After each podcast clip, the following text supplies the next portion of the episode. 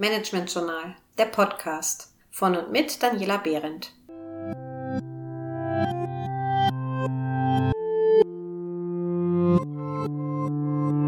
Heute zum Thema, wie selbstorganisierte Teams Entscheidungen treffen. Eine typische Aufgabe von Führungskräften ist das Treffen von Entscheidungen.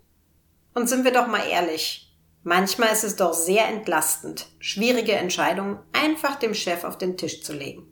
In einer Welt aber, in der Teams selbst organisiert und eigenverantwortlich arbeiten, sind sie auch dafür verantwortlich, Entscheidungen eigenständig zu treffen. In diesem Podcast stelle ich Ihnen acht Möglichkeiten vor, wie in selbstorganisierten Teams Entscheidungen getroffen werden können. Am vertrautesten ist uns allen wahrscheinlich die basisdemokratische Abstimmung, im einfachsten Fall per Handzeichen. Hierbei setzt sich dann die Alternative mit den meisten Zustimmungen durch. Die Abstimmung eignet sich vor allem für sehr, sehr einfache Entscheidungen. Allerdings bleibt der Grad der Ablehnung bei den Nein-Stimmen unklar. Dies kann später bei der Umsetzung zu erheblichem Widerstand führen. Eine Alternative ist der Diskurs, bei dem die vorhandenen Alternativen so lange diskutiert werden, bis sich die beste durchsetzt. Dieses Verfahren ist sehr zeitaufwendig und führt leider auch oft zu keinem Ergebnis. Auch beim Kompromiss geht es darum, im Rahmen einer intensiven Diskussion zu einer Lösung zu kommen, die vielleicht nicht für alle ideal, aber dennoch annehmbar ist. Ein Kompromiss ist dort sinnvoll, wo es nicht um existenzielle Entscheidungen geht. Dann ist er eine Art Interessensausgleich, bei dem jeder ein Stück weit als Gewinner hervorgeht. Bei wirklich wichtigen Entscheidungen eignet sich der Kompromiss jedoch nicht, weil am Ende keiner vollkommen hinter der Entscheidung steht. Ebenso wie beim Diskurs und beim Kompromiss zielt der Konsens darauf, durch eine intensive Diskussion der Alternativen zu einer Entscheidung zu kommen. Im Gegensatz zum Kompromiss muss aber beim Konsens keiner auf etwas verzichten. Stattdessen wird gemeinsam eine neue Lösung entwickelt, mit der dann alle vollends zufrieden sein können.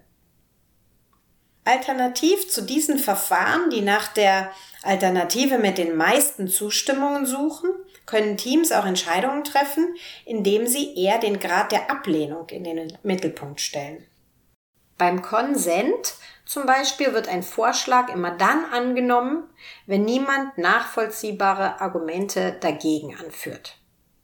Das systemische Konsensieren ist ein Verfahren, das sehr nahe am Konsent ist, diesen aber etwas verfeinert. Beim systemischen Konsensieren wird der Grad des Widerstands ermittelt.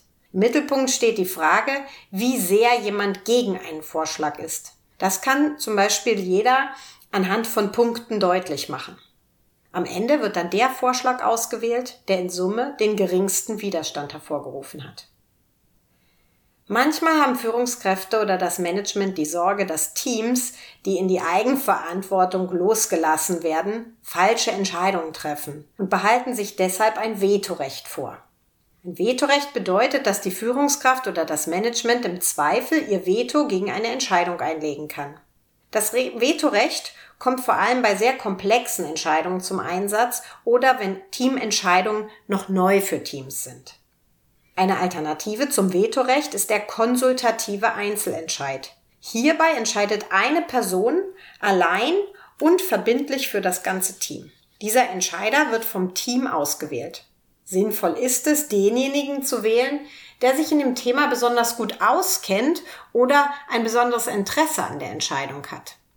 Bevor der Entscheider seine Entscheidung trifft, ist er verpflichtet, relevante Konsultationspartner innerhalb und außerhalb des Teams zu konsultieren, um deren Einwände, Fragen, Ideen und Ratschläge in seine Entscheidung einfließen zu lassen.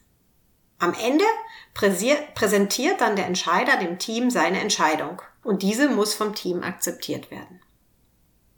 Mitarbeiter in selbstorganisierten Teams tragen deutlich mehr Verantwortung als die meisten Mitarbeiter in klassischen Teams. Für viele geht dieses Mehr an Verantwortung und Entscheidungsspielräumen mit mehr Motivation und Selbstwertgefühl einher. Aber nicht für alle.